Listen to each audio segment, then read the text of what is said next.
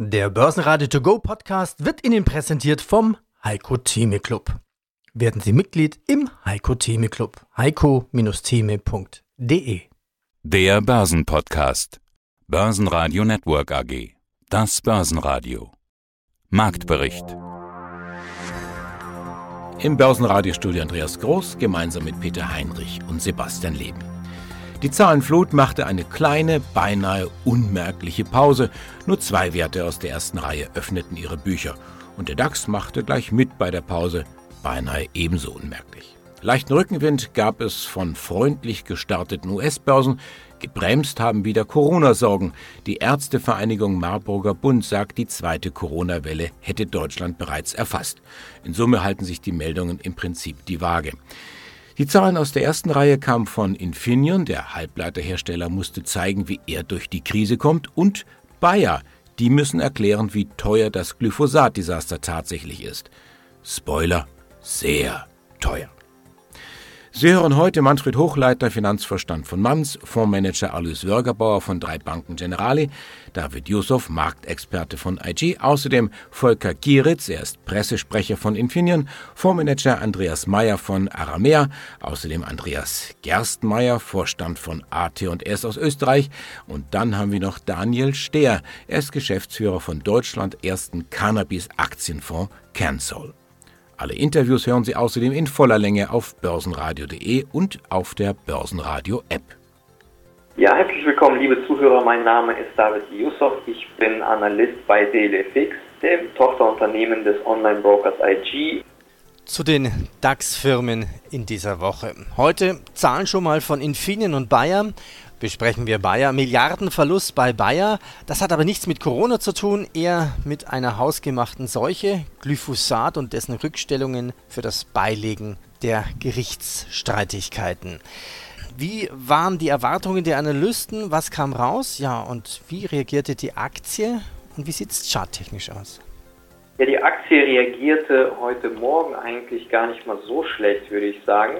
Sie hatte sich sogar teilweise gestern aber eigentlich im Vorhinein erstmal erholen können. Wenn ich mir das jetzt genau auf kurzfristiger Basis anschaue, dann hat sie schon natürlich negativ reagiert auf die Zahlen. Bei Bayer gibt es natürlich zwei Dinge zu betrachten jetzt im Moment. Einmal die Erwartungen an das bereinigte Ergebnis, also sprich ohne diese Sonderaufwendungen. Und dann gibt es natürlich auch das Ergebnis mit Berücksichtigung dieses hohen Milliardenverlustes. Und wenn wir uns das bereinigte Ergebnis anschauen, dann ist es mit 1,59 jetzt für den Gewinn je Aktie besser ausgefallen, als die Analysten im Mittel erwartet haben. Sie haben erwartet, dass der Gewinn je Aktie ungefähr bei 1,53 ausfallen wird. Und für die Umsätze insgesamt gilt, dass hier ein etwas geringerer Umsatz verzeichnet worden ist, als man erwartet hat. Also eigentlich wenn wir das bereinigte Ergebnis uns anschauen, gar nicht mal so schlechte Ergebnisse. Aber schauen wir trotzdem auf den starken Milliardenverlust, dann ist dieser sogar doch teilweise höher ausgefallen, als Analysten prognostiziert hatten. Und ich glaube, das war eben dann der ausschlaggebende Grund dafür, dass die Aktie dann hier negativ performt hat. Also nochmal kurz vielleicht auf die Prognose zu sprechen. Die Prognose fiel äh, dann auch etwas schlechter aus das Unternehmen erwartet dann einen Umsatzwachstum von 0% für das gesamte Jahr gegenüber dem Vorjahr. Also vorher war es etwas höher, vor, also sprich es wird ein Umsatz von zwischen 43 bis 44 Milliarden jetzt erwartet, vorher waren es 44 bis 45 Milliarden. Das heißt auch die Prognose hier auch für das operative Ergebnis fällt von 2,6 zuvor beziehungsweise von 2,3 bis 2,6 auf 12,1 Milliarden Euro. Auch das eher negativer Aspekt für die Bayer-Aktie. Soweit dazu, also charttechnisch betrachtet, bestätigt es das Ganze. Also dieses Problem, das Glyphosat-Problem ist ja auch noch lange nicht gelöst. Das heißt, es kann noch weitere Rückstellungen kosten, weitere Milliarden eventuell, weil eben dieser Vergleich, so wie es aussieht, trotzdem noch nicht in trockenen Tüchern ist. Also das heißt, wir sollten von der Bayer-Aktie im Moment wirklich nicht viel erwarten, egal ob sie gut durch die Corona-Krise im operativen Geschäft gekommen ist oder nicht. Und charttechnisch würde ich die 55 Euro Marke jetzt im Blick behalten, aus meiner Sicht zumindest. Solange wir noch darüber bleiben, denke ich mal, ist es noch okay, kann, könnte sich eine gewisse Stabilität eventuell durchsetzen, aber darunter wird es halt dann nochmals kritisch und wir könnten die letzten Bei 45 nochmal ansteuern. Der DAX verlor 0,4 Prozent und schloss bei 12.600 Punkten glatt. Der MDAX gab ebenfalls 0,4 Prozent nach und schloss bei 26.560 Punkten. Der ATX war stark und gewann 1,8 Prozent, Schlusskurs in Wien 2193 Punkte. Unter den Zahlenlieferanten waren heute schwerpunktmäßig die Halbleiterunternehmen, die erstaunlich robust durch die Krise zu kommen scheinen. Alles Würgebauer und ich bin der Geschäftsführer der drei Banken Generali Investment Gesellschaft. Infineon, sprechen wir über diesen Einzelwert, äh, kommt besser durch die Krise als befürchtet. Die Exposition zur Autoindustrie, die ist aber trotzdem deutlich zu sehen in den Zahlen. Wie schätzen Sie die Lage ein in der Halbleiterbranche? Sie haben den richtigen Hinweis gegeben im Prinzip. Also die Halbleiterbranche, das gibt es auch österreichische äh, Unternehmen, die da auch mitmischen, hat im Prinzip in Summe gesehen, denke ich, gute Voraussetzungen, weil einfach in allen Segmenten der Industrie, des täglichen Lebens, der Medizin, Konsum diese Produkte in den diversesten Ableitungen äh, verwendet werden. Es gibt halt die Problembranche Auto, da leidet eine Infineon genauso wie eine Austria Microsystems oder wer auch immer. Das ist so, das wird sich auch nicht unmittelbar ändern. Also auch hier, glaube ich, ist genau der richtige Hinweis. Auch die Autobranche war ja vor Corona auch nicht unbedingt boomend. Insofern wird das länger dauern, aber so in Summe gesehen sind die Halbleitertitel, äh, denke ich, mit guten Wachstumsaussichten ausgestattet und gibt es auch in Amerika äh, einige interessante Unternehmen bis hin zu diesen Fertigern wie Taiwan Semiconductor. Hier gibt es also sehr viel sehr Interessantes. Und das, was Sie gesagt haben, gilt im Prinzip jetzt auch für den österreichischen Halbleiter, ja, Aushängeschild äh, AT&S. Auch hier gibt es ja Zahlen.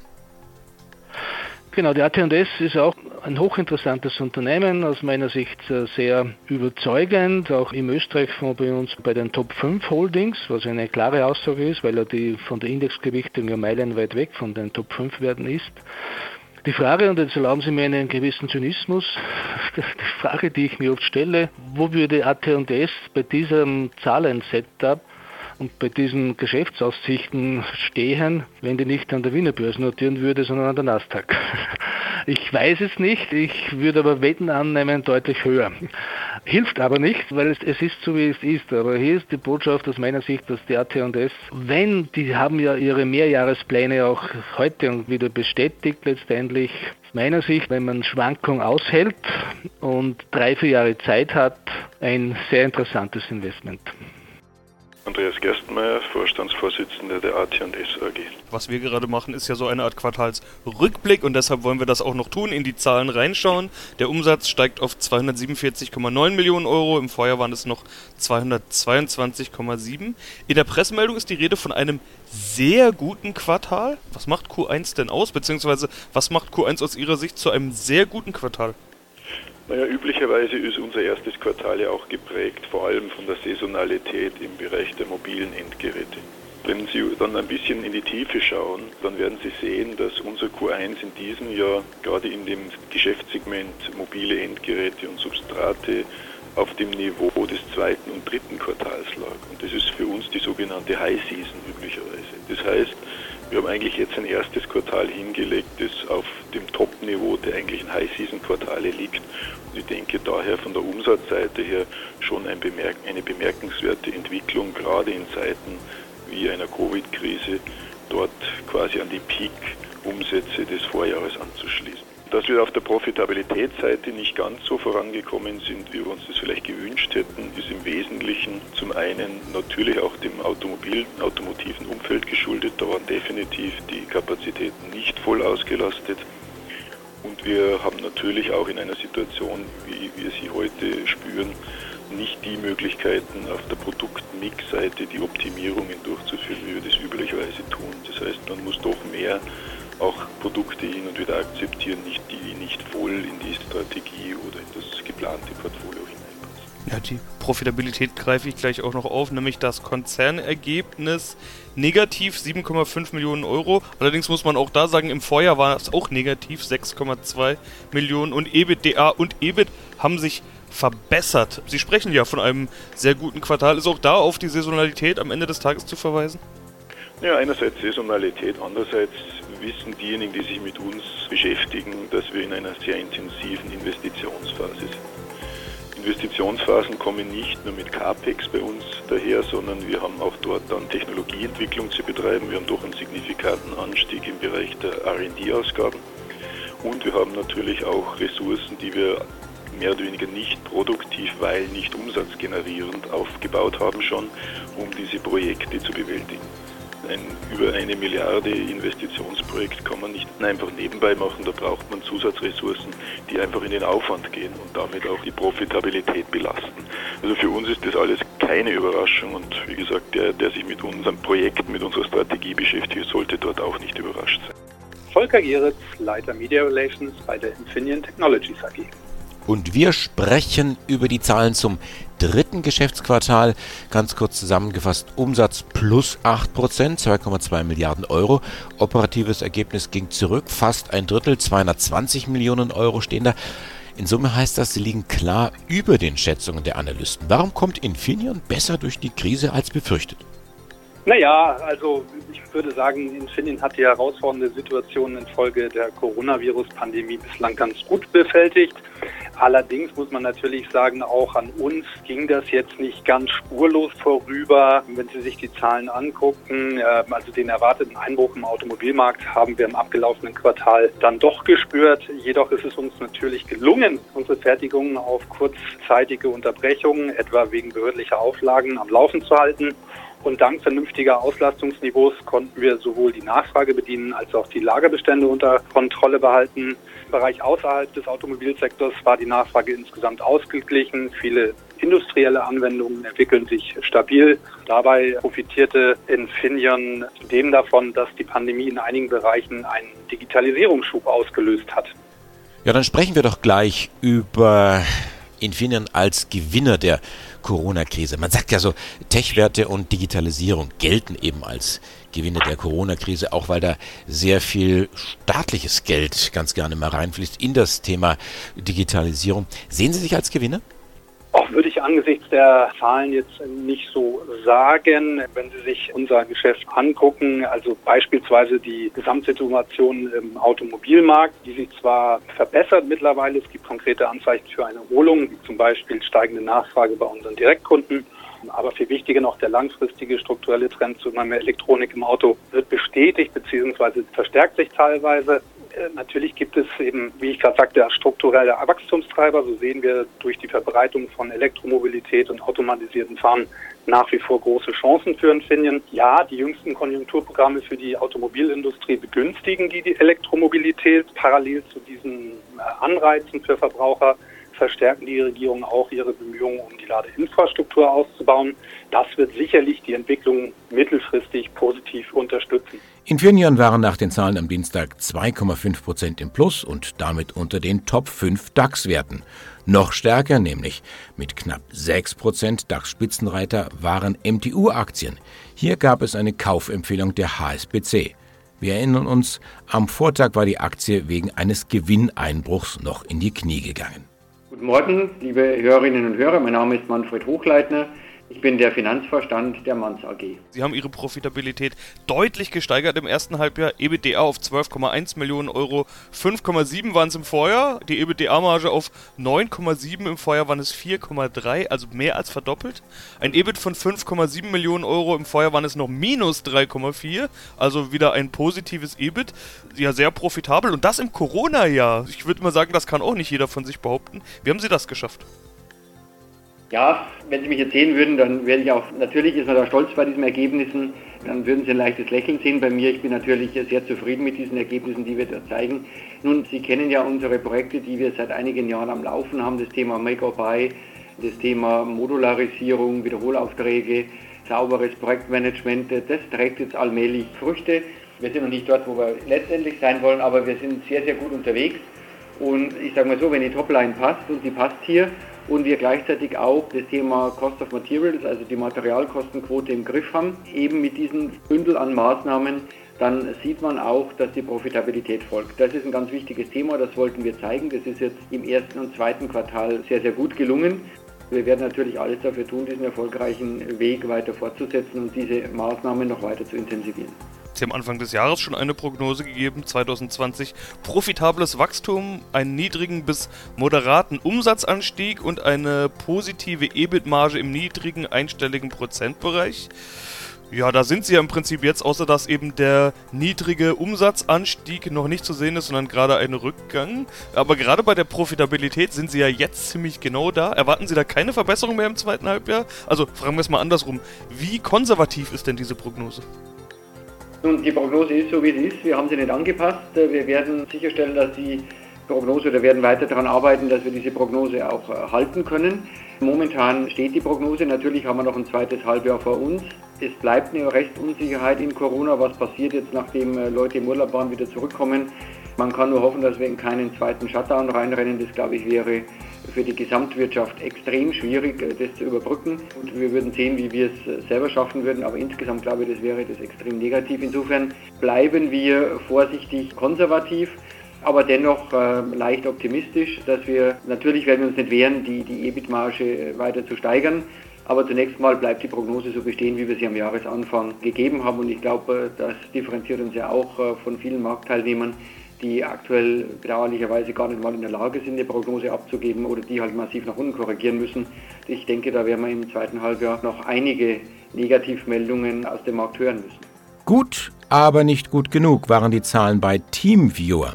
Das bereinigte EBITDA kletterte um 60 Prozent auf 57,3 Millionen Euro. Der Umsatz legte in der Corona-Krise gut ein Fünftel zu auf 114,7 Millionen Euro. Trotzdem, Anleger hatten mehr erwartet vom Corona-Profiteur. Die Aktie verliert über 7 Prozent. Ja, schönen guten Tag und moin moin aus Hamburg. Mein Name ist Andreas Meyer und ich bin Fondsmanager bei der Aramea Asset Management AG. Hier darf ich mich vor allem dem Bereich des Fixed Incomes und der Zinssondersituation widmen und unter anderem die beiden Publikumsfonds, den Aramea Rendite Plus und den Aramea Rendite Plus nachhaltig betreuen. Und das bedeutet, Sie sind Experte bei Anleihen. Schauen wir uns da mal zunächst die generelle Lage an, würde ich sagen. Es ist August, Sommerferien für viele Länder, auch in Deutschland für die meisten Bundesländer. Bei manchen enden sie ja schon wieder. Man spricht in dieser Situation ganz generell vom Sommerloch. Gibt es das auch im Anleihenmarkt? Ja, das ist de facto so. Wir haben uns ja vor einigen Wochen noch unterhalten, wie unglaublich umtriebig der Anleihemarkt dann im ersten Halbjahr natürlich aufgrund der Covid-19-Thematik war. Unternehmen sind dann in dieser ja, schwindelerregenden Erholung, die wir ja dann auch seit April gesehen haben, in Rekordgeschwindigkeit an den Primärmarkt gekommen, haben sich also neu verschuldet, weil der Risikoappetit sehr, sehr groß war. Und das nimmt jetzt einfach wieder ab. Das ist allerdings saisonal bedingt und hat gar nichts mit der Risikoeinstufung zu tun, sondern wie Sie schon völlig richtig sagen, die Handelsabteilungen, dort sind die Leute in dem Urlaub, die Fondsmanager sind im Urlaub. Das heißt also, dort ist momentan ein bisschen Sommerloch zu erkennen, ist also deutlich ruhiger geworden, was aber, das muss ich auch ganz ehrlich sagen, ganz schön ist, dass man mal ein bisschen durchschnaufen kann nach dem doch diesem sehr, sehr spannenden ersten Halbjahr. Okay, ruhiger geworden bedeutet auch bei den Neuemissionen, denn äh, Sie hatten mir ja noch im Juni erzählt, dass 80% des Volumens für europäische Anleihen, was normalerweise auf ein Jahr verteilt wird, jetzt schon im ersten Halbjahr dran war. Den Juni als Rekordmonat, das sind alles solche Informationen aus unserem letzten Gespräch, das man auch in der Mediathek nachhören kann. Ist da inzwischen auch Sommerpause, was die Neuemissionen anbetrifft? Ganz genau. Auch da ist Sommerpause. Da gucken natürlich die Finanzabteilungen der großen Unternehmen ganz genau hin, okay, wie aktiv sind denn da unsere Kunden, die Investoren? Und wenn die Investoren nicht da sind, dann macht es einfach für ein Unternehmen auch keinen Sinn, den Primärmarkt anzuzapfen, weil einfach die Gelder nicht vernünftig allokiert werden können. Da müsste man dann notfalls nachher sogar ein bisschen mehr Rendite raufschreiben, weil einfach die Nachfrage nicht ganz so groß ist. Deswegen haben Unternehmen das natürlich sehr, sehr stark vorgezogen, weil wir alle nicht wissen, was dann im Herbst auf uns zukommt. Und die Durchfinanzierung hat man dann einfach im Vorfeld schon vorgenommen. Das ist ganz genau der Fall, ja. Ich bin Daniel Stehr und wir sind der Initiator und Advisor des ersten Hanf-Aktienfonds von Ken Sohl in Deutschland und in Europa. Na, dann sprechen wir doch jetzt mal über das Geschäft, übers Geld. Also, auch Cancel hat den Corona-Crash gespürt und das ziemlich heftig. Trotzdem hatten Sie in unserem letzten Interview gesagt, ja, die Trendwende kommt. Sie kommt 2020. Hatten sich damit ganz schön weit aus dem Fenster gelehnt. Es ist schön, Ihre Stimme zu hören. Da ist niemand abgestürzt aus dem Fenster. Wie hat sich der Fonds entwickelt in diesem Corona-Jahr? Ja, vielen Dank, Herr Groß, dass Sie das Thema auch nochmal auffassen. ich muss einfach äh, nochmal eine ganz persönliche Sache dazu sagen. Ich habe mich verleiten lassen in unserem letzten Interview mit dem Herrn Leben am 23. April, dass die Trendwende in der ersten Jahreshälfte kommt und dass unser Fonds seinen alten Stand auch noch erreichen wird. Das werde ich nicht nochmal tun, obwohl es glücklicherweise gelungen ist, aber da werde ich ein bisschen zurückhaltender in der Zukunft sein. Ich fasse zügig zusammen. Ähm, der Global Cannabis Stock Index ist der Leitindex der USA für die Cannabis-Unternehmen, besteht seit 2013. Am Anfang des Jahres startete der Index mit 42 Punkten, fiel dann in der absoluten Negativspitze im Mitte März auf 17 Punkte und erholte sich bis zur Jahreshälfte auf 30 Punkte, also bis Ende Juni. Unser Fonds ist mit 5,02 Euro gestartet in das Jahr, fiel im Tief auf 3,21 Euro und glücklicherweise sind wir notiert gewesen dann, wie ich das gehofft hatte, Ende Mai bei 4,95 Euro und waren in der Jahreshälfte wieder ein bisschen runtergegangen bei 4,35 Euro. Das waren jetzt viele Zahlen. Ich drücke das mal in Prozenten aus. Unser Aktienfonds ist der einzige in Europa, der aktiv gemanagt ist. Es gibt Wettbewerbsprodukte, die nennen sich ETFs, die sind sogenannt passiv. Und wir haben natürlich eingegriffen in diesem Halbjahr in unseren Fonds. Und wenn man das mit dem Index vergleicht, sieht es so aus, der Index hat von Jahresbeginn zur Jahreshälfte minus 29 Prozent performt und unser Fonds hatte nur minus 12 Prozent zu verzeichnen, was schon aus unserer Sicht ein signifikanter Unterschied ist. Börsenradio Network AG Marktbericht Der Börsenradio To Go Podcast wurde Ihnen präsentiert vom Heiko Theme Club. Werden Sie Mitglied im Heiko Theme Club. heiko-theme.de